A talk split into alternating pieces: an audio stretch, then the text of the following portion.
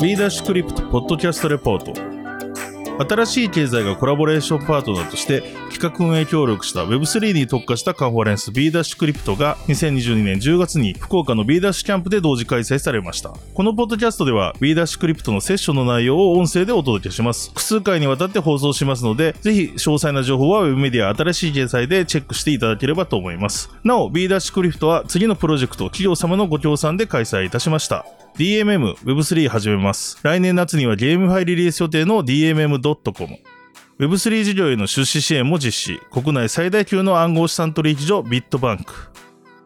メタバース、ゲーム、NFT など幅広く世界中で活用されるパブリック L1 チェーン、クレイトン。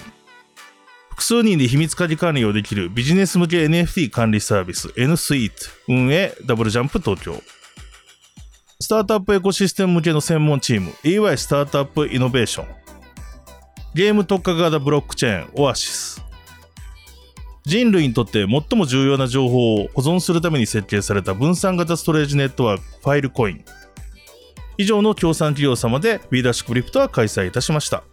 なお、この番組は一般的な情報提供のみを目的として配信しているものであり、いかなる暗号資産、有価証券、その他のデジタルアセットの取得を勧誘するものではありません。また、当社及び出演者による投資助言を目的としたものでもありません。暗号資産投資、その他の投資にはリスクが伴います。投資を行う際はリスクをご了承の上、ご自身の判断で行っていただくようお願い申し上げます。それでは、セッションの内容をお聞きください。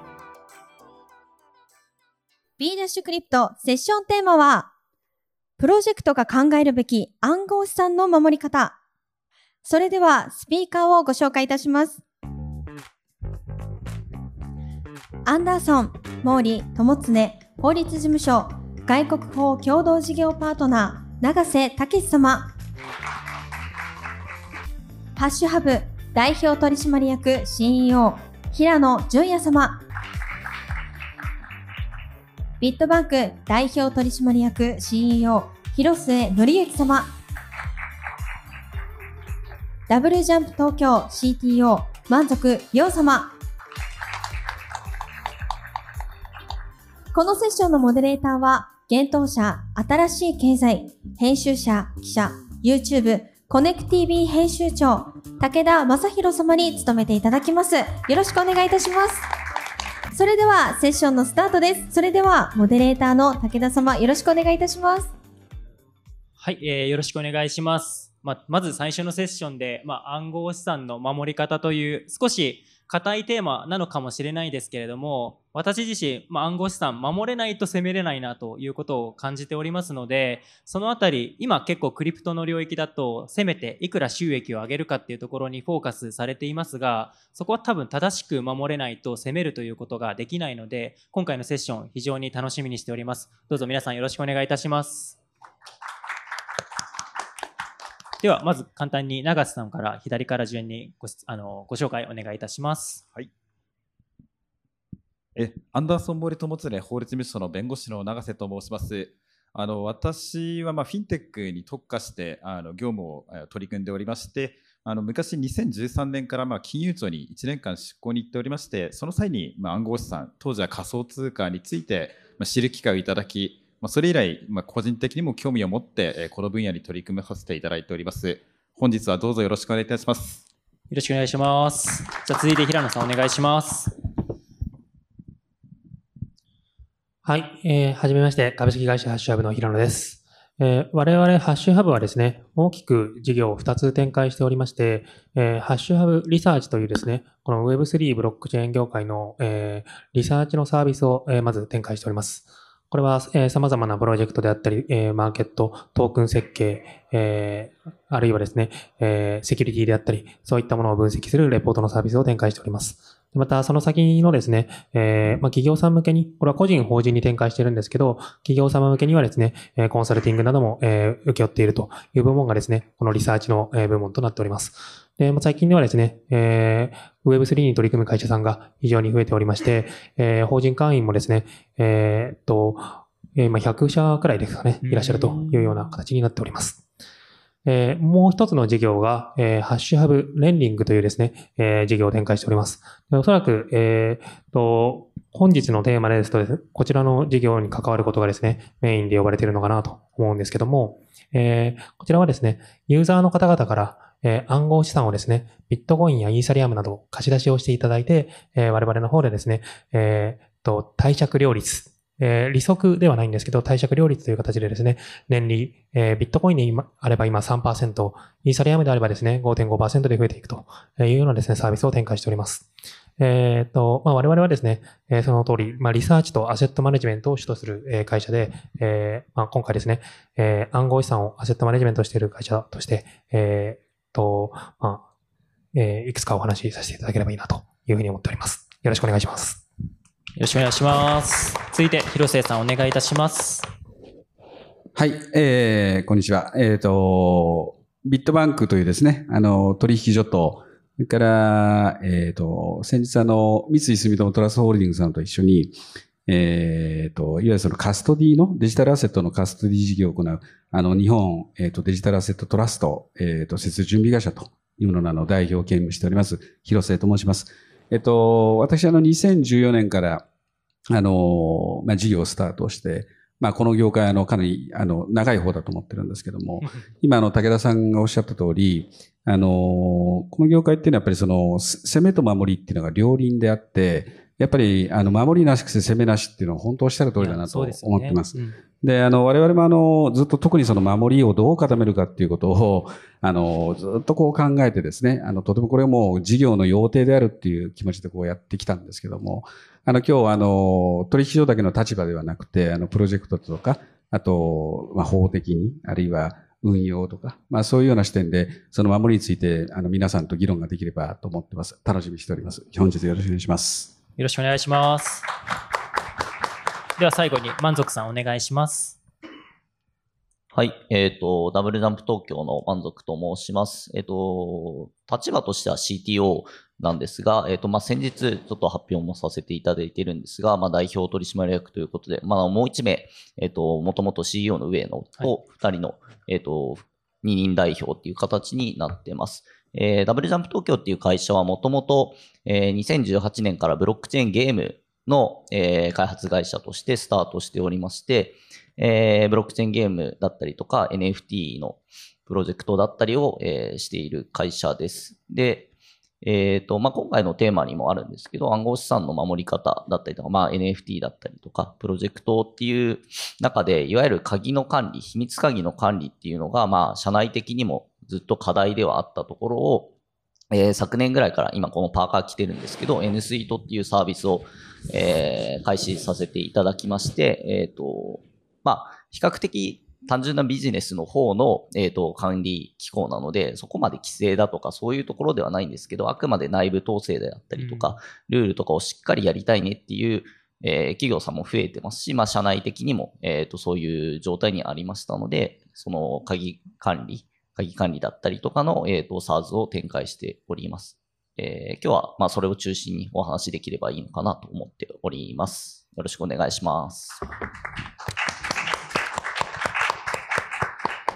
そうですね。今の自己紹、皆さんご紹介いただきましたが、今回、守り方というテーマで、まあ、これまで2010年とか初期の頃から、まあ、2017年までは、まあ、結構個人、まあ、つまり金融的にはリテール側が、まあ、暗号資産をエクスポージャーする、保有する方になっていたと思うんですけれども、今、この現段階、2020年くらいから、海外の普通に企業さんが暗号資産を持つ。それはもしかすると NFT を保有するために、NFT を、あの、決済、イーサとかを決済で使うために保有しておいて、NFT を買うみたいな形で、企業と個人のどちらにも暗号資産を保有するっていう風な事柄が発生してきていて、まあ、個人の場合、個人の問題だけかもしれないですけど、企業の場合、まあ、資金がなくなるとか、今結構今年に入って DeFi の領域で流出、ハッキングっていうのが多発していると思うんですけれども、まあ、そのあたり、ね、お金がなくなるっていうのは企業としてもすごく困る部分だと思うので、どう守れたらいいのかっていうところから話し進めていきたいと思うんですけれども、まあ、今年この特に DeFi ですね、ハッキングが多く起こっている状況って多分正しく守れていない状況だと思うんですけれども、そこはどう、なぜこの状況が発生しているかってお考えでしょうか？平野さんどうですか？最初に。はい。えーっと、そうですね。なぜ発生してるかというと、まあ、うん そこにできたスマートコントラクトにお金が集まっているからっていう感じですかね。でえーっと、まあ、まあ、そこに対してまあ私たちがしていることとしては、うーんと、で、まあ、私たち自身がですね、 HashHub として、えー運用する資金をそういったスマートコントラクトにいかにタッチしないか、えーまあ、様々な、えールールであったり、チェックポイントであったりとかですね、設けております。あと、まあ、もう一つしているのは、まあ、この HashHub Research というですね、サービスを通して、えーと、まあ、そういったハッキングがなぜ起こってしまっているか、ユーザーとしてどういうふうにものを気をつけるべきかっていった、えーと、まあ、啓蒙みたいなものをですね、行っているというところではあります。まあ、えっ、と、答えると本当に、うん、スマートコントラクトは誰でもデプロイができて、そこに、うんと、表面上の API が高高ければお金を入れる人はいて、まあ、そしたら、うんと、まあ、うん、何かをつついてお金を、えー抜こうという人が出てくるというところですね。平野さん、業界の中でも結構その、今回 UST とか、まあ、マンゴーとか、ハッキング受けるところで、あの、レンディングの部分使ってなかったっていうことで、まあ、エクスポージャー取らなかったっていうことで、かなり業界の中では平野さん、ハッシュハブが評価されていると思うんですけど、なんかまだ多分、皆さんがそこにどれくらいのリスクがあるかっていうところが現状わからない部分で、リスクを取るのか、リスクを取らないのかっていうところの判断が、まだそのベストプラクティスってものができていない状況で、多分平野さんのその感覚とか、まあ企業としての理念みたいなところがあると思うんですけど、そこはどう見極めているんですか、今は？えーっと、そうですね。うーんと、まあ、うん、もう本当に様々な攻撃事例の中で、えーっと、まあ、やっぱり抑えるべき要衝みたいなものっていうのは確実にあって、はいはいうんと、まあ、完全に体系立てできるものではないんですけど、まあ、うんと、全くできないわけでもないっていうのが、まあ、この世界で、で、まあ、それを、まあ、すれば、うん、まあ、なんだろうな。うん、本当に、うんまずいものは踏まなくなるような感じですかね。本当にまずいというのはど、ど、ど、どれ、どうやって見極めているんですか？えっと、例えば、えーっと、えー先々、先週かな？先々週に、えーっと、まあ、ソラナ上の DeFi のですね、えーマンゴープロトコルというものがありました。これは先物のプロトコルで、えーっと、まあ、ソソラナ上の先物では最も大きい出来高を持っていた市場だったんですけども、その中でですね、125ミリオン、えー、大体日本円で170億円くらいのですね、えー資金がえー流出して、これは、えーっと、まあ、ツイッターなどを見ているとですね、日本人もかなり、えー 被害を受けた。人がいたように思います。で、まあ我々としてはですね、あもちろん、えーっと、まあ、アセットマネジメントの会社としてですね、えそういった、えものを一度は調査しているんですけども、まあ、かなり、え調査の初期段階でこのプロトコルは使えないだろうというような判断をしておりますと。で、まあそれはなんでかっていうと、えーっと、まあ要因結構いくつもかかってるんですけど、えーまあ、えーと、まあ、流動性が低いアセットをですね、担保にすることができて価格操作できてしまうっていうそこの脆弱性が1点。で、あとは、えーっと、まあ、なので、まあ、それはそういうものがダメだよねというもうプラクティスが我々の中にあるので、もうそれにかかってない時点で NG ですと。で、まあ、他にもですね、まあそもそもソラナというプラットフォームがですね、えー、 dApps、DeFi を、えーと、ブロックチェーン上にデプロイするときに、デフォルトで admin key の権限がです権限がですね、非常に強い、えープラットフォームになっております。でそうすると、そこに預けた資金っていうのはですね、あの、開発者が、えーまあ、コントラクトの仕様などを、えーっと、まあ、任意でアップデートをして資金を引き出す余地っていうのをですね、与えやすいんですね。で、まあそういう観点で我々はもう、ソラナのブロックチェーン自体を使えないというようなですね、内部のルールをし敷いています。これはちょっと、あ、まあオフレコでもなくていいか。はい。なんですけど。オフレコならオフレコで はい。言った方がいいと思いますよ。そうはい。というところで、まあ、結構いくつかの、まあ、他にもイーサリアム上の DeFi でも admin 権が強ければ、もうそれはプロトコル使えないっていうルール敷いてるんですけど、そういうのがもういくつかフレームワークあって、その中でも、えー弾いていくって感じですね。うんうんうんありがとうございます。その、今、今、平野さんがお話ししてくれた、まあ、リスクをコントロールする上でのフレームワークってものを、まあ、さらに多分、廣末さん、取引所を運営されていて、今後、まあ、カストディの方にも入っていくと思うんですけれども、今、そのリスクのフレームワーク、まあ、取引所としてやっていると思うんですけど、今のこの、なんだろう、流出し得る状況、 DeFi とかに対して、今、どんな感じで観測されているんですか？うんと、まずあの、ちょっとその、 DeFi に関してはちょっと日本の法制上、ちょっとその、いじりにくいっていうのがあって、はいはいその取引所としては、あの、基本的には、あの、まあ、ノータッチというか、ただ、あの、今、平野さんがおっしゃった通り、その、いろんなその攻撃手法だとか、事例っていうのはこれ非常にこう学べるものがあって、まあ、そういうものっていうのはこう、ちょっと社内でこう、共有してるわけですね。で、その、ちょっとその、やっぱり取引所って、あの、僕らみたいなその中央集計型の取引所っていうのは、まあちょっとその、い今のトレンドがちょっと異質かもしれないんですけども、あの、ここはあの非常にこう、あの、そうだな、こう、従来の金融フレームワークプラス、まあ、クリプト特有のフレームワークがこうガッチャンコして、こう、あの、統制がこうされていて、うんうんうんうんそれで、その、もうすごい、もう数え上げたらきりないんですけど、その、まあ、規定から始まって、その、ね、その、統制、それからその数量、それからモニタリング、それからか外部監査、もう、それから、あクリプトって特有で言えば、例えばその HSM 使ってったりとか、MPC 使ってったりだとか、あとその、なんだその統制の中では、いろんなレベル感があるうちちょっとまあアピールなんですけど、例えば I- ISMS 取得してみたりだとか、あとバグバウンティやってみたりとか、もうあらゆることをこうやるわけですよね。ただこれはその、いいわゆるその、まあ、その DeFi はじめとしてはその最新のそのクリプトとはちょっと、あの若干その統制が違うんですけども、だからその金融とこのクリプトのこう、あの特有のところっていうのっていうのを、うまくその顧客利便性が、はそこ、そ、損なわない形でギリギリまでやっていくみたいな。うんまあそういうイメージなんですよね。でこれも、その、ちょっとこう、なかなかこう、取引所のこう内部ってどうなってるのかちょっとわからないし、僕らも公開できないところ多々あるんですけど、あの、結構頑張ってやってるということをちょっとアピールさせていただければと思います。はい。本当にそこは個人とかも企業もそうですけど、やっぱり最初に僕も冒頭申し上げた通り、守れないと実際ビジネスでも使えないし、そこはしっかりしないといけないっていう部分、側面、まあ、流なんか使いたい時に本当に使えるのかとか、企業は今多分本当にどこにその企業が暗号資産を持った場合、どこにどうやって管理して持つだけならいいと思うんですけど、もし上場企業であったりとか、監査とかが入ってきたときに、それ本当にそこにあるのかどうかとか、報告し、外部に報告していくっていう流れが、ま、今後出てくると思うんですけれども、そのあたり、まあ、N スイートっていうサービスが、今、企業の秘密鍵管理っていうところで、何何かしらのニーズから生まれてきたと思うんですけれども、取引所じゃない形での管理方法みたいなところであるんですけど、そこは今どんな感じで見られ、考えられてますか？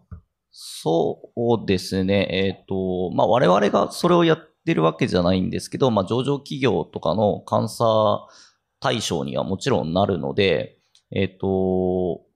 まあ、従来のやり方だと、そういうセキュリティルームみたいなところに、あの、ハードウェアウォレットが置いてあって、そこに入るのになんか承認がいるし、まあ、なんか監視カメラがついてるみたいな、状況でえっ、と、まあ、やっていたという話は聞いたことがあります。でも、まあ、それをやれば一応、えっ、と、まあ、扱いはするのかなとは思ってるんですけど、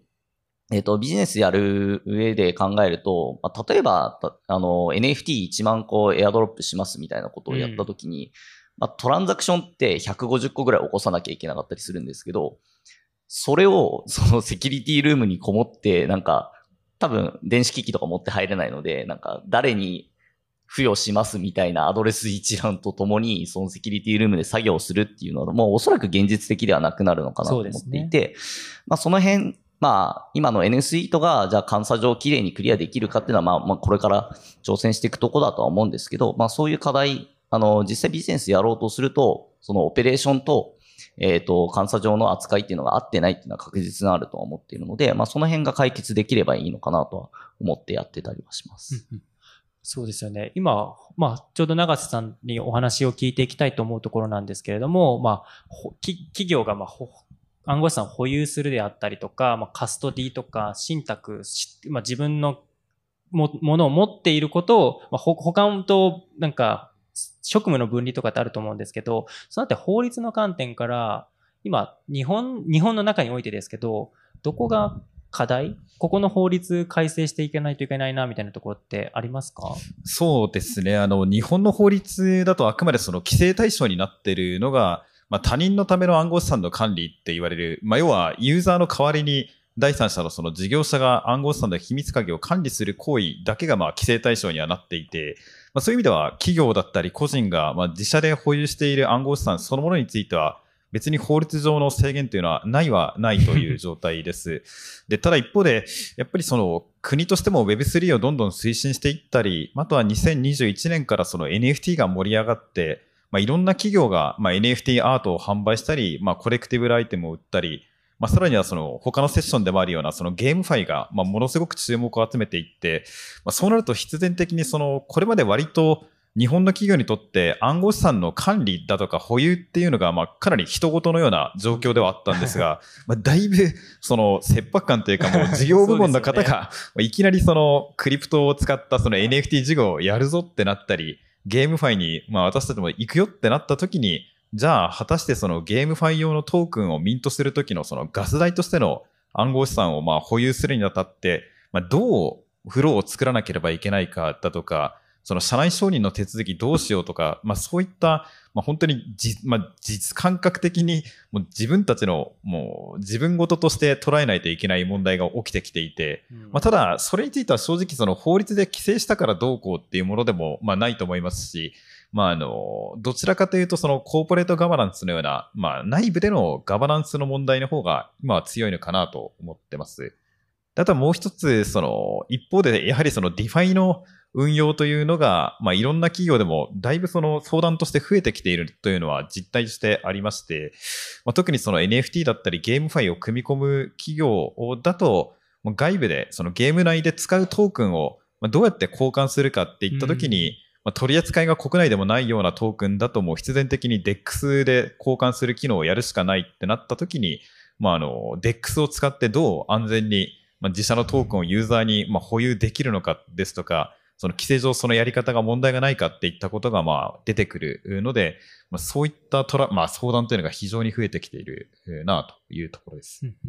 この秘密鍵管理は、まあ、個人としてもなかなかメタマスクを作るのは簡単だし、みんなも作っていくとは思うんですけれども、まあ、秘密、あのメタマスクとかの中に結構 NFT、あと FT も入ってきていて、いろんな取引をメタマスクを通じてやっていって、で、そのメタマスクのパスフレーズとか秘密鍵、パソコン変えることでなくなっちゃったりすると、まあ、資産なくなるだから誰かに管理してもらいたいなっていう気持ちが僕ですらあるのに、これから参入してくる人ってもっと多分管理っていうところって基本的にはめんどくさいけど守ってほしいっていう気持ちが強いと思うんですけど、このあたりのめんどくささと安全性みたいなところってどう折り合いをつけながら発展していくと思われてますか？それはまあ企業がっていう観点でいくとどうですかね？誰 か僕振った方がいいですかね、これ。そうですね。まず私からあの申し上げると、やっぱりその、あの、割とその大手企業の方になってくると、まあ、やはりその伝統的な金融機関だったり、まあ、そのしっかりとしたそのライセンスがあるところで預かってほしいっていうニーズがすごく強くて、はいはい、まあ、一方で別にそういうわけではないというか、まあ、もっとその、スタートアップ的に NFT ビジネスからまずやるっていうところだと、技術的な安全性が保たれていればいいけれども、やっぱり自社で新しいフローを構築するのは大変だっていうところで、まあ、そこはあのケースバイケースで使い分けたいっていう相談が多いですね。ちょっと僕もこう問題提起したいんですけど、はい、あの、ちょっと今、あの、そのゲームファイだとかね、まあ、いろいろその Web3 の文脈で、その、いわゆる企業がそのトークの発行体になったりとか、管理するっていう方向にこうなりますよね。これ不可逆だと思うんですけども。で、こう見てると、その、ずっと僕らそういうとこ、あの、守りをこうやってきた身からすると、すごい甘いなっていうふうにちょっと感覚を持ってて、はい、あの、イエーイって言ってこう、あの、上々だみたいなことを言うんですけど、それってあの、一発盗まれたら終わりだぜっていうふうに僕は思ってて、で、その、のために、ま、またちょっとこれアピールなんですけど、この間あの、カストに会社をこう作ったわけですよね。で、これは、その統制もそうだし、管理もそうだし、やはりハードフォークだとインシデントとかいろんなことが起こるのを、うん、僕はそのいろんな事業体っていうのがバラバラにやるのっていうのはとても危ないと思ってるんですね。うんうんうん、で、これは、えっ、と、何らかの形でやっぱりその知見集約をやっぱりやる方が、マクロで見た場合全然効率がいいですし、むしろ安全だと思ってるんですね。うんうん、なので、その、やっぱりそのカストディファンクションとかっていうのはとっても重要で、はい、なので、ここはもう、僕もその力入れて産業のためにやっぱりやるべきだと思ってこう、あの、進めてるわけなんですけども、割とこうみんな甘く考えてるなっていうちょっと問題提起で、これあの、相場、事故は僕起こると必死だと思ってます。僕は。はい。そうですよね。僕もたどちらかというとというか完全に広末さんと同じ立場というか同じ意見を持っていて、ぱりリスクっていうものを最初に今防ぐかっていうところと、あとリスあの問題が発生した後にすぐに対応できるかとか大きく分けると2つのアプローチがあるかなと思っていて、多分広末さんは今はまず問題が発生するリスク、予防のリスクっていうところをすごく抑えたい。まず問題発生したら絶対にダメ。まあ絶対っていうのは100%発生しないっていうのは多分無理だと思うんですけど。でも、もう99.9上場企業とかこれやったらもうえらいことになりますよ、これ。そうですよね。はい。だから、その、特に、うん、特に上場系とかでいろんなこうスキーム作ってね、この Web3 の業界に参入するっていう人たち増えてきてると思うんだけど、あのー僕はあの一発アウトだと思ってますし、あのーど、逆にそれどういうリカバリーするのかちょっと僕わかんないですね、それ。やった時に。あの、東証も困るんじゃないですかね、これ。そうですよね。はどうですか、で平野さん。問題意識ですそのあたりは。はい。はいまあそうですね。なんか、うんと、今広瀬さんがおっしゃってらっしゃるところの、まあ、管理が甘いみたいなところで言うと、一方、えー暗号資産交換業、取引所事業者さんと、えー今 NFT やったり、えーっと、なんだろう、プロジェクト系で自分たちで発行されているところと、まあ、勝手が違う部分も多々あるんだろうと思っていて、まあ、交換業だと、まあ、そうですね。まあ、その中でユーザーがオンボードして、まあ、その中で取引するわけで、まあ、えー、暗号資産をコールドウォレットに行って、まあ、数百億円、まあ、あるいは時にはそれ以上の資産を管理しているわけですけど、とはいえ、じゃあ NFT を、えー発行する、えー事業者が、えー億円単位を取り扱うことって、まあ、うん、ケースとしてなくはないけど、非常に限られていますし、で、あるいは、うん、例えばゲームファイのプロジェクトとかでも、まあ、ユーザーの資金をそのまま預かるみたいなケースっていうのは、えーまあ、かなり稀というか、うんと、まあ、そもそも法整備上も預かれないはずなので、えーっと、そういったスキームは多分ないはず。で、じゃあ何、え何を管理してますかっていうと、えー運営を、運営が自分たちでのアロケーション用の、えーっと、トークンであったりとか、えっと、あるいは、うんと、なんだろう、えー他と連携するためのプロジェクトの NFT であったりとか、えーそういったものを持ってますと。で、まあ、それはなんか、うん、まあ、場合によってはそれってカストリーをしてしまうと、それをステーキングできなかったりとか、NFT を自分たちのウォレットにやってアイデンティティを証明できなかったりするので、まあ、また、なんか、うん、違うレイヤーでの管理方法っていうのが、まあ、求められてるし、まあ、そこも、やっぱり、まあ、もっとこなれた管理方法っていうのがあるべきで、まあ、それが NSS さんなのかもしれないし、まあ、あるいはそれを、え仮に使わないとしても何かしらのガイドラインみたいなものとかは、多分必要なんだろうというふうに思ってます。はい、えっと、私からもですけど、まあ、多分言いたいことは近いとは思っていて、あの、えっと、アセットの種類とか属性によって管理方法っていうのは変えるべきだとは思ってはいて、まあ、弊社もあの、えっと、売上をイーサリアムとかイーサとかで立てたりしてたりはするので、えっと、ある程度現物のえっ、と、暗号資産持ってるんですけど、じゃあそれが全部ホットウォレット上にあるかって言われるとそうではなくて、あの、えっ、と、暗号資産交換業の、えっ、と、ウォレットの方に、えーしかも、あの、業者を、業者さんを分けた形で、えっ、と、分散させていたりはするので、えっ、と、じゃあ、ほとんど使わないであろう。日頃の、えっ、と、取り扱いで使わないものは、えっ、と、交換業者に預けてますし、まあ、今後、あの、さっきおっしゃっていただいた通り、あの、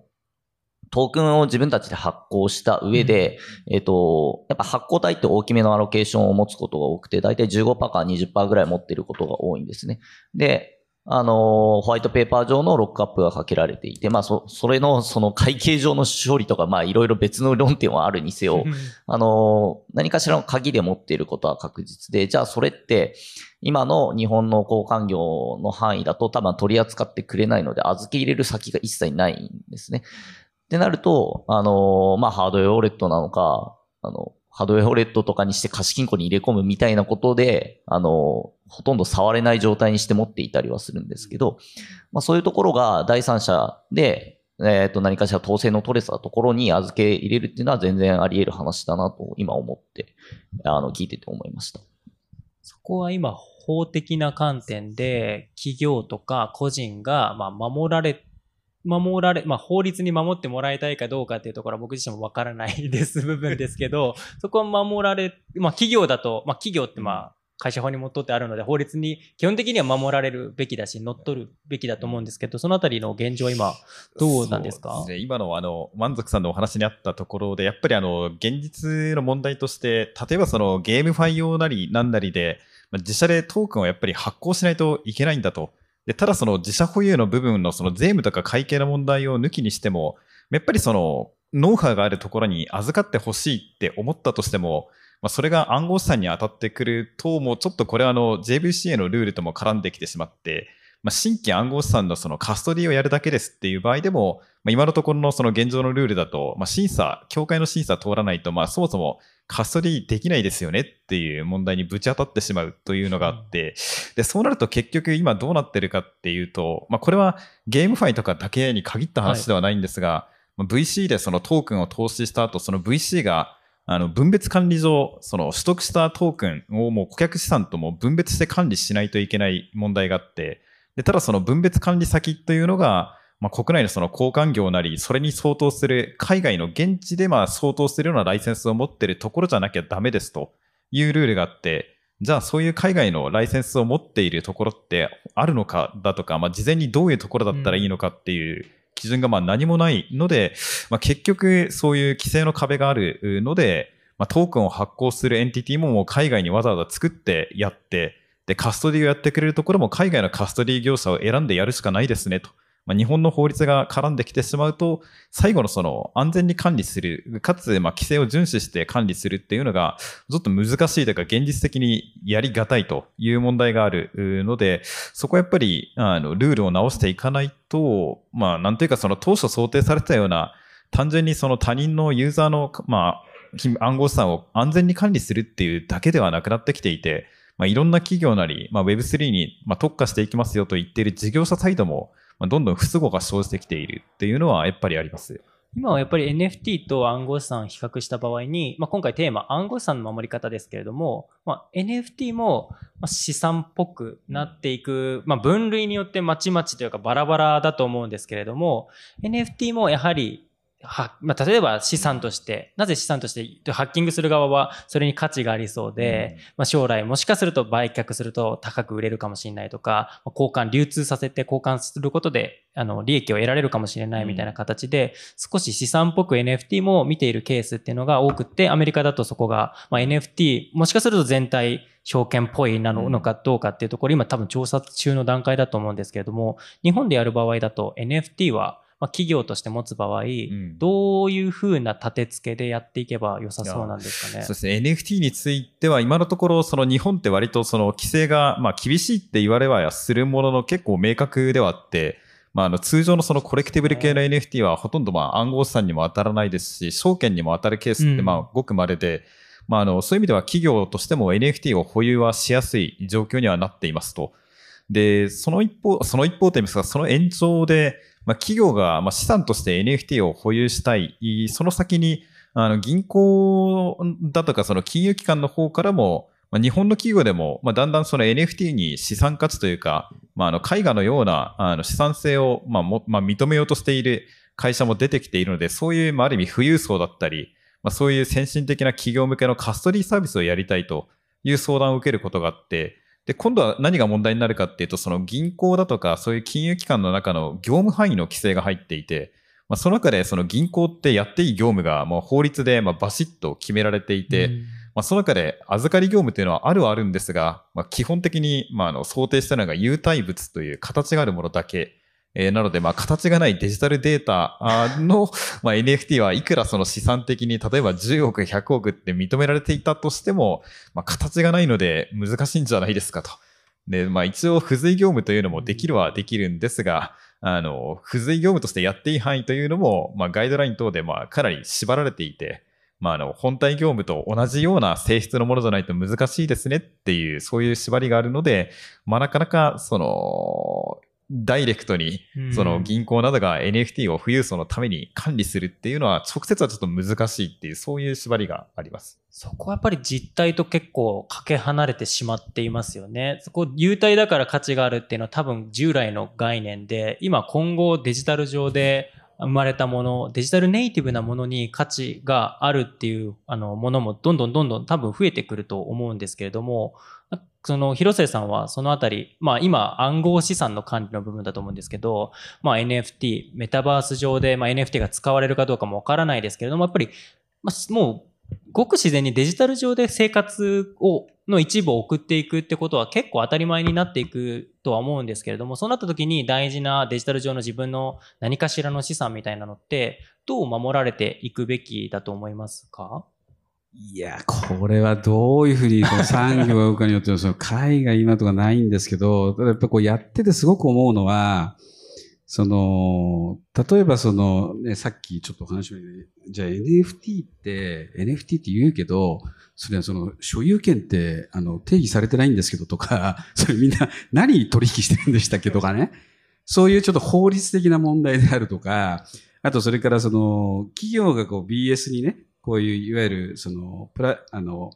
デジタルアセットって持っていく場合に、そのまあ会計基準なんかも、まあ不明瞭なわけですよ。うん。で、今あの、僕はちょっと会長やって、その JCBA っていう団体で、その ASBJ っていう機関とね、はい。ああだこうだっつって、早く決まり作ってくれとかって議論して、で、それも、いや、監査法人がこのなんか、あの、及び腰なんでちょっとみたいなことでぐちゃぐちゃこうやっていて、一向に、その企業のそのバランスシートにこうピチッとはまるようなルールがないわけですよね。うんうんで、こういうものがないと、その、なんていうかな、もう全体でこうメイクセンスしないっていうか、だから法律もバラバラだし、それからその基準も曖昧だしっていうことで、非常にこう混沌としている中で、これ一個一個ちょっと整理をしていかないと、その、いわゆるそのビジネスコンディションっていうのっていうのはまだ整わないと思うんですよね。今、長瀬先生があっち行ったらここで止まっちゃう、こっち見たらあっちで止まっちゃう、そういうことが起こってるので、今。うん。だから今、やっぱりその業界全体でこう、やっぱり声を上げて、一個一個そういう課題をやっぱり潰していかなきゃいけないですよね、本当に。うん。で、僕はあの、この Web3 の文脈の中で、その、そのデータが価値を持つ。で、企業も個人も何らかのそのデジタルアセットっていうのを保有していく。で、かつそれに付随して守らなきゃいけないっていうことっていうのは、これもマストになりますし、はい。あの、これもリテラシーの一個だと思いますし、事業者は事業者でそういうところっていうのは安全に意識させない形でいろんなサービスっていうのを作っていかなきゃいけない。こういう責務があると思うんだけども、まあそういうのっていうのはこう、きれいにこうバランスしないといけないんだけど、やっぱり法律の立て付けっていうのが、やっぱりこう、あの、フィットしないんですよね。今僕らがやってる業態と。うんただその過去を踏襲して今にこう当てはめるみたいなちょっとアプローチだと、いつまでだったらその合成の誤謬だとか矛盾とかっていうのが起こり得ると思ってて。なんで僕はその、いわゆるそのプライベートブロックチェーンっていうのを、まず根幹とした、そういうそのルールだとか法律とかっていうのを、まあ、あ新たにこうゼロベースで作った方がいいんじゃないかっていうのを思ってるぐらいで、まあちょっとそんなことをちょっといろんなところとこうお話をしてるってそんな感じですね。すいません、ちょっと解がないです。いやいや、そうですよね。いや、会がないので今から作っていかないといけないというところが多分業界としての重要性が高いところだと思うんですけれども、まあ、その中でまあ結構平野さんはアグレッシブにやっていっているなと僕は外から見て思うんですけれども、平野さんから考えるに、その法律っていうものをまあ、ある程度規制の中でやっていくべきか、スタートアップとしては何かが1年後、2年後にできるのを待つっていうところの、まあ、その、待ってたら市場として遅れてしまうっていうリスク、ビジネスのリスクもあると思うんですけれども、そのあたりの法律の、を、まあ、多分今回来てる方々、スタートアップの方も多いと思うんですが、まあ、規制を待つっていうのと、今じゃないとダメっていう、今攻めないといけないっていう、その、まあ、市場に置いていかれてしまうリスクっていうところをどうバランシングして考えられてますか？えーはい、ありがとうございます。えーっと、そうですね。まあ、アグレッシブにやってるというのが、表現が勘違いされてしまいそうなので、えーっと、まあ、我々は、この今、ハッシュアブレンディングというですね、えーサービスを、えーユーザー様と消費貸借契約という形で、えーと、提供させていただいておりますと。暗号資産は、えーまあ、資金決済法上のですね、まあ、決済手段ということで、えーそれを我々にですね、えーまあ、えー消費貸借契約、えーまあ、えー物品とかを貸し出すような契,、えー契約形態なんですけども、えーそれでですね、我々に貸し出ししていただくというような、えーっとえーサービス上のスキームになっております。まあ、これは、えー何も新しいものではなくて、交換業者さんとかですね、えー普段、えーまあ、ビットバンクさんも含め、えーやられてらっしゃるような、えーものですと。で、えーっと、まあ、その中で、えーそれを、うーんと、まあ、その専業の会社として、えーまあ、えービットバンクさんとかはそれを、まあ、えーまたですね、うーんと、まあ、付随サービス的にやってるところがあるんですけども、我々はですね、えーその、えーを専業としてやってるというようなえー会社ですと。で、まあ、貸し出ししていただいた資産の取り扱い方法がただ変わっているというようなところですと。で、というのが、まあ、まずちょっと前置きなんですけど、えーっと、うん、まあ、バランスみたいなようなものはですね、まあ、すごくすごく難しうんいいうようなところがありますと。で、まあ、これもこれも海外ないところではあるんですけど、うーん、そうですね。うん、まあ、とはいえ、じゃあ、うん、すべて整ってから、じゃあ、はい、スタートみたいな形だとですね、えっ、と、まあ、うん、多分何もできない。いや、本当にそうですよね あの一つもできることがないは。と はい。というより、あの、うん、じゃあ、何か整って何か作りましょうって言ったら、まあ、ビットコインもイーサリアムも生まれてないし、NFT も世の中に生まれてないので、なんか、うん、なんだろうな、それだけ新しい発明をなんか侮辱してることになると思うんですよ。なんか自分たちはそれをやらないっていうことをもう宣言してるようなものなので。それは、うーんと、まあ、なのでバランスだとは思うんですけど、うん、そうですね。まあ、うん、なんか、本当にスタートアップだったら、なんかもう、とにかくいかに悪いことはしないみたいなですね。そういうなんか信念みたいなのを持ちながら、あの、その上でバランスを取るみたいなところなのかなとは思いますね。うんで、まあ、当然、あとは、うーんと、既存の法律に接触することっていうのは、やっぱり、うん、その起業家であったり、えー従業員であったり、会社自身をですね、守るためには絶対に必要ですし、そのと、あと悪いことはしない。この二つをは絶対鉄のルールにした上で、まあ悪いことはしないっていうのは、この悪いことっていうのは何だろう。倫理的にですね、うんうんユーザーを食い物にするであったりとか、えーっと、市場からお金を抜くであったりとか、まあ、合法とはいえ、じゃあスマートコントラクトからじゃあ、えーお金を、えーハッキング攻撃仕掛けてみようと。うん合法という、合法というかですね、えー法律上どういうふうに罪になるかわからないけど、そういうことをやってみようとか。けどなんか、倫理的になんか良さそうじゃないじゃないですか。そうですね。はい。そういうことには絶対に手を出さないと。っていうことを、えーまあ守りながら、まあ、うん、要所要所バランスを取っていくっていうことをずっとやってます。うんうん DJT さんもなんか同じ感じですごくバランシングを大事にされているイメージが勝手ながらあるんですけれども、まあ、満足さんはどうか、どうバランスを取ってるんですか？そうですね。まあ、いわゆるその悪いことはしないっていうのは大前提にあるとは思っていて、まあ、あの、えっ、と、まあ、NSE との、えっ、と、話というよりは、まあ、ゲーム開発っていう分野で言うと、やっぱりその、やっぱり今注目が集まってます。まあ、業界的にもゲームと、まあ、ブロックチェーンみたいな分野っていうのはすごい注目が集まってますし、まあユーザーからも期待があるところだとは思いますし、その実際のゲーム会社さんとかも注目してたりとか、まあ、実際参入しようってなってる分野で、えっ、と、今おっしゃ、まあ今までの流れの通り、まあ会計だったりとか、ホームだったりとか、まあそもそも内部統制的な話だったりとか、あとまあ税金とかですかね。で、まあ、日本が不利な面もあれば、じゃあその NFT とかゲームっていう文脈だと、まあ海外より実はやりやすかったりするので、まあそこのバランスは一つあるかなとは思います。で、実際あの、弊社も、えっと、シンガポールの法人っていうのをあの作ったりはしてるので、まあ取り得る手段は、あの、法に触れない形で取れる手段っていうのは全然あの、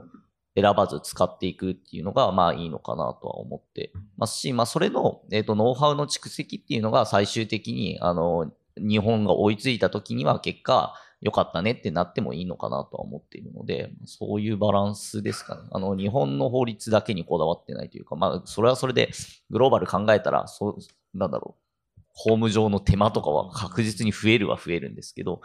まあ、どちらかというとユーザーに対して新しい体験であったりとか、まあ、ブロックチェーンを組み合わせるとこういう面白いゲームになるんだよっていうのをやっぱ届けたいっていうのはあるとは思いますね。はい。じゃあすみません。ちょっとあの、そ今のお話はすごくやっぱり感じるところがあって、あの、まあ、む昔その金融庁に行っていて、立法の作業にも関わったり、その後2017年に戻ってきてからこの業界に入っていて、つくづくまあ最近思うのが、やっぱりその digitalization だとか、そのブロックチェーンとかが登場してきて、えあのつくづく感じるのが、やっぱり法律の力っていうのは、やっぱりどんどんよ、まあ、言葉を選ばず言うと、ちょっと弱くなってきているなっていうふうには、あの弁護士としても思うところがあって、今のその満足さんのお話にもあった通り、そのグローバルでそのブロックチェーンの特に、まあ、あの permissionless 型のチェーンを使って、まあ、特にそのトークンを使ってその金融的な価値を乗っけて取引ができるっていうのがもう現実的に起きてしまっているので、まあ、そういうサービスに合わないんであれば、まあ、その管轄する所轄の法律というかまあ国自体を企業だったり、プロジェクトの方が選べるようになってきているので、まあ、よくその金融の世界だと、まあ、同じリスクには同じあのルールを適用するっていう考えがあるはあるんですが、やっぱりそのパーミッションレス型のブロックチェーンが出て、かつその、まあいろいろスマートフォンだったり VI だったり、そういうデバイスが、ま、ものすごい勢いで進歩してきていることを考えると、まあ、そもそものそのベースになっているインフラだったり、そのアーキテクチャ自体が変わってきているので、まあ、同じリスクが結果として起きているからといって、まあ、従来型のその昔のインフラをベースにしたルールをそのまま適用するっていう考え自体が、ちょっともう合わなくなってきてるんだろうなっていうふうには思います。まあ、ちょっと個人的な感想みたいなものにはなってしまうんですが。でもそこは僕もすごい面白い観点だなと感じていて、なんかパブリックブロックチェーンを使っていて、まあ、インターネットだと情報がグローバルにやり取りできるようになってて、で、パブリックブロックチェーンだと、まあ、経済的価値ある情報みたいなものも、まあ、グローバルにやり取りできるようになっているわけなのに、今一方、この国にはこの法律に従わないといけない。シンガポール、ドバイとかスイスとか様々な法律に対応しないといけないって、シンプルにもし自分が起業家だった場合に、そこは起業家が本当に真剣に時間をかけてやるべきことではない部分なのかなと思っているんですけども、将来的にパブリックブロックチェーンとか、そういう何かしらこのパブリックブロックチェーンだとこの法律を適用させようとか、ブロックチェーンごとに法律ができていく感じってあるんですか？法律は国が作んないとダメなんですか？そうですね。やっぱりあの、どうしてもその、例えばユーザーが住んでる、まあ、居住地の国の法律を適用するっていうのは、まあ、それはまあ、動かしようがないなとは思う一方で、まあ、これだけその国境を越えて、まあ、価値だったり、まあ、その、その価値っていうのが情報だったり、金銭的な価値だったりっていうのが行き来する中で、まあ、むしろそのユーザーの安全性を守ってかつ利便性を高めるって考えるとなんというか法律で守るだけではなくってそのセキュリティスタンダード的な、まあ、こういう基準を満たしているブロックチェーンだったりプロトコルだったら、まあ、使ってもいいよっていうそういう国際的なスタンダードを作っていった方がまあ、結果としていいんじゃないかなっていうふうに思う時というのはやっぱりありますね。そうですよね。やっぱり守るってなると法律とかセキュリティに準拠しないと守りにくいってところがあると思うんですけど、平野さんとかも、その、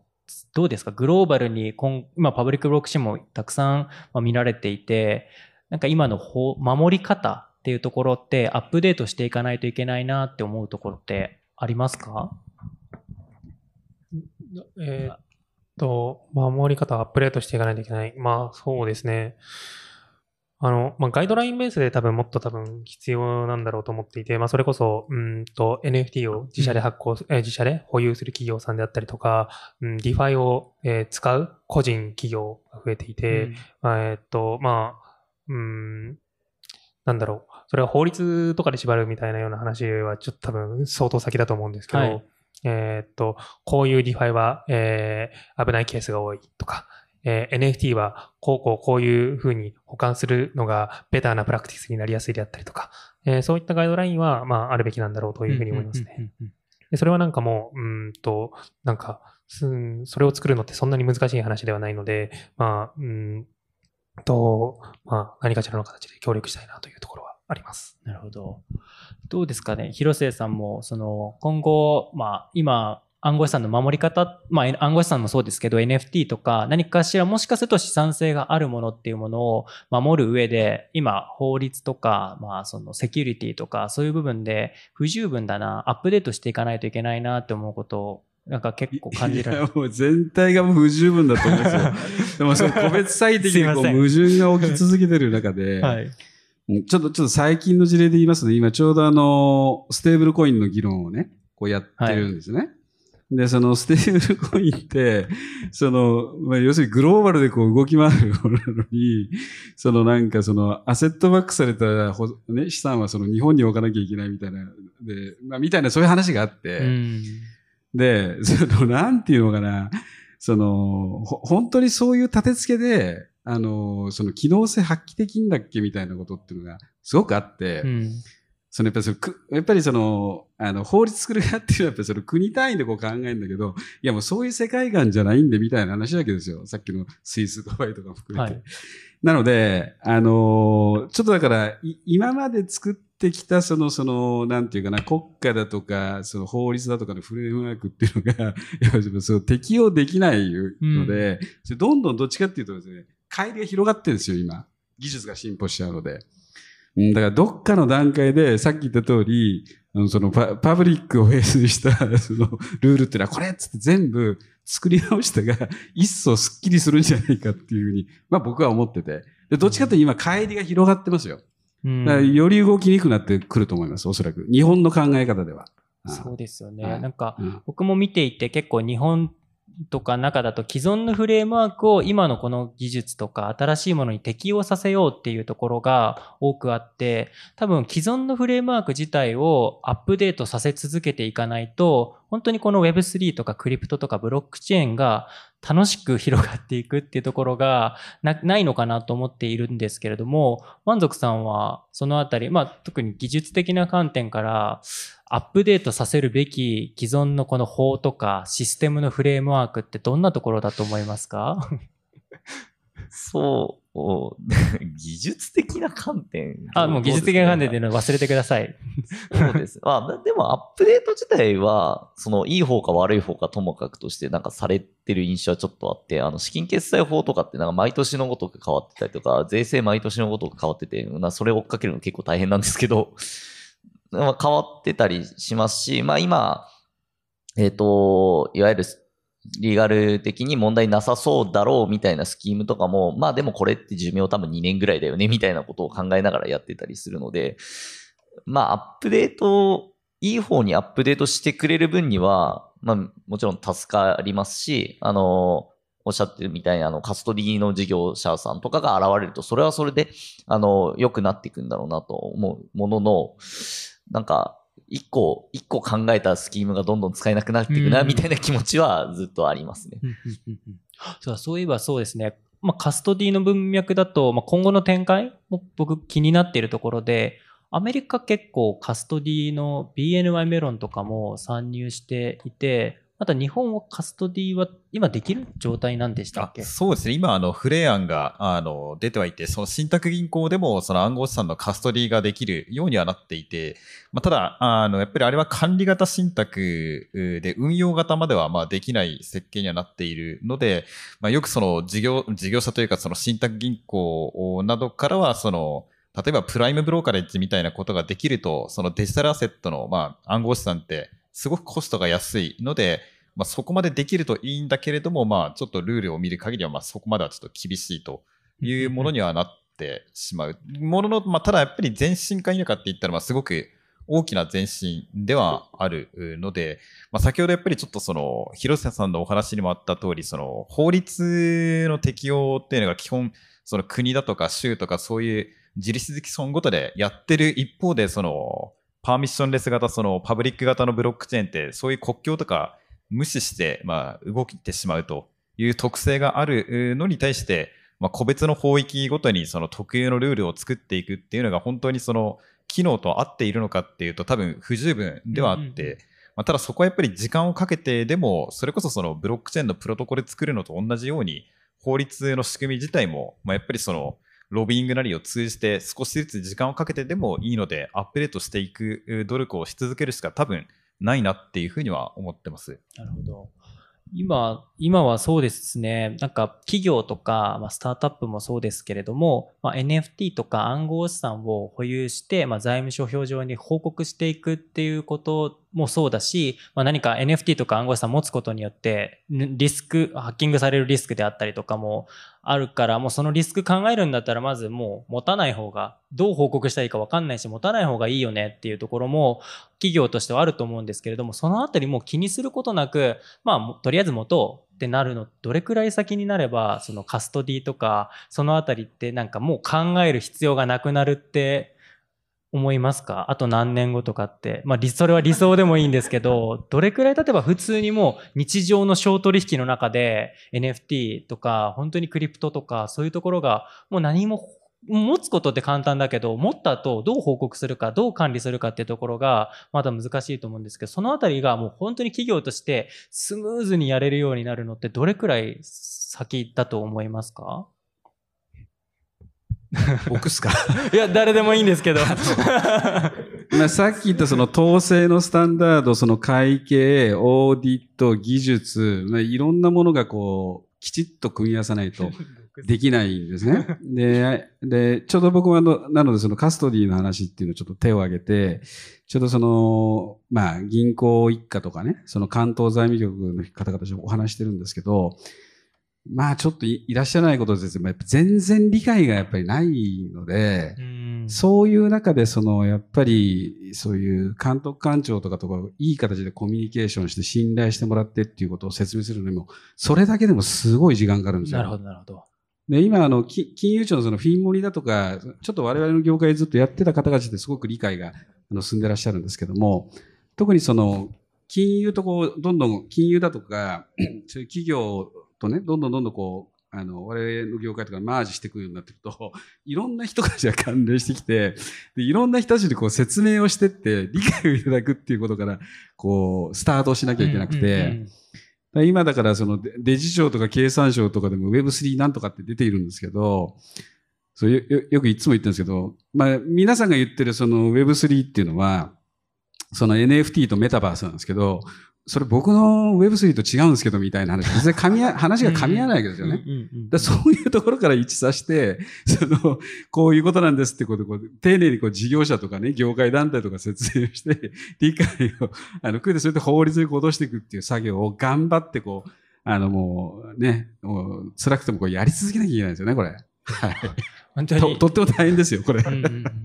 そうですね。それくらい本当に、まあ、テーマですけども、暗号資産とか NFT とか、まあ、資本主義とか、そういう経済合理性の中で守っていくってことが、やはりそれだけお金を稼ぐってことは、もしかすると結構簡単なのかもしれないですけど、正しく守る方が結構難しいなっていうのは、僕個人としてもすごく実感してきております。はい、今回のこのセッションの中で何か皆さんの参考になればよかったなと思うんですけれども、残り3分くらいで、会場から質問1、2問くらいだと受けたいなと、1問かな？受けたいと思うんですけれども、ご質問ある方、いらっしゃいますでしょうか？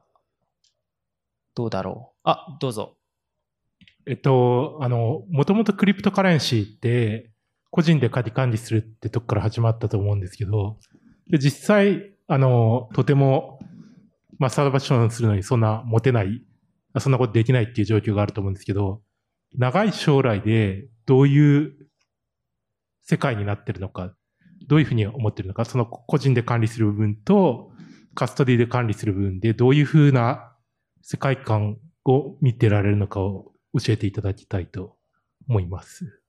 特定の誰か、この登壇者の方で誰か、全員の意見ですかね、皆さんの。はい。あ、事業をされてる方。事業をされてる方。じゃあ、平野さんと広末さんと、あの、満足さんですかね？はい。えー、っと、多分暗号資産をですね、えー、っと、自分で秘密鍵を持って、えー、保有する人っていうのは、まあ、うん、割合としては多分少なくなるんだろうというふうには思っています。で、えー、っとまあ、ただその選択肢っていうのがずっと残るっていうのが、まあ、このクリプトとかブロックチェーンのいいことで、で、まあ、今で言っても、じゃあビットコイン、イーサリアムとかって、まあ、えー、っと、まあ、ほとんど、えー、多分取引所に、えー、っと、預けている人が多いと思いますし、え、っと、ETF であったりとかがですね、ちゃんと出れば ETF でビットコインとかに、えー、エクスポージャーを持つ人の方が多くなると思います。で、NFT とかでですね、え、っと、今買いたいみたいな、あなんか NFT 欲しい、イーサーポリゴン、ガス代かかるみたいなところとかも全部、え、っと、もう何かしら、もう裏側でいい感じにですね、処理されるようになるはずです。それ多分 NSS さんとかきっともうやってんのかな？知らないんですけど はい。っていうと多分、うんと、まあ、普通に多分そういうふうに持たれる方の方が多くなるんじゃないかなと思います。ただ個人でも持てると思います。あの、これはあの、僕はあの、ずっと事業始めてからずっと思ってるんですけど、やっぱり、あの、インターネットでもね、その、その TCPIP とかね、HTTP のプロトコルの中身なんかわからないで使ってるわけだから、ぱりそういうレベルにやっぱり事業者が、その、まあ UIUX も含めて、ちょっと改善してそこまでやっぱり持っていかないと、そのやっぱりマスアダプションってすごい難しいと思うんですよね。なので、あの、ちょっとかどういうふうに産業が進化していくかわかんないんですけども、やっぱりあの、すごい事業者側の努力する余地っていうのもすごいあるなというふうに思いますし、あの、そういう、あの、世界観っていうのを実現したいですよね。要するに考える必要がないっていう世界ですね。はい。最後、満足さん。はいえっ、と、ちょっと質問の趣旨をきれいに答えられるかわからないんですけど、2点あって、まあ、1つ個人の話だと、まあ、今後、今の NFT とか、まあ、我々やってるようなゲームっていう分野において、まあ、個人が管理しなきゃいけない、えっ、と、資産っていうのは、えっ、と、今、今よりも、あの、幅としては広がるんでしょうし、数も増えていくとは思ってます。まあ、それに向けて何かしら、えっ、と、守ってあげなきゃいけないのか、UX を上げていかなきゃいけないのかっていうのは、まあ、一個ありますっていうのと、えっ、と、基本、あの、クリプトカレンシーって個人のものだって最初、あの、おっしゃってたと思うんですけど、今だともう法人が扱うっていうのは全然あり得るうんっていうか、えっと、私の周りだともうあり得ていて、えっと、海外の事業者さんへの支払いを、えっと、ステーブルコインでやるとかも全然やってたりはするので、そうなった時に個人ではなく法人が秘密鍵を持って管理するっていう事態はすでに起こっていて、まあ、それが法的にどうとか、会計的にどうとかはさておき、すでに起こっていることなので、えっと、まあ、我々のプロダクトとかは結構その個人だけではなくて法人がどう管理するか。で、まあ、あの、結構額が大きい場合は、あの、カストディアルのところに預ければいいと私は思いますけど、あの、オペレーション上、送金っていうのをど誰かしがやらなきゃいけないので、そういった意味で、えっ、と、まあ、法人が持つっていう、えっ、と、世界観自体はもう来てますし、まあ、今後広がっていってもおかしくはないかなと思ってます。ありがとうございました。はい、ありがとうございます。それでは今回のこのセッションはこれで終了いたします。ご清聴ありがとうございました。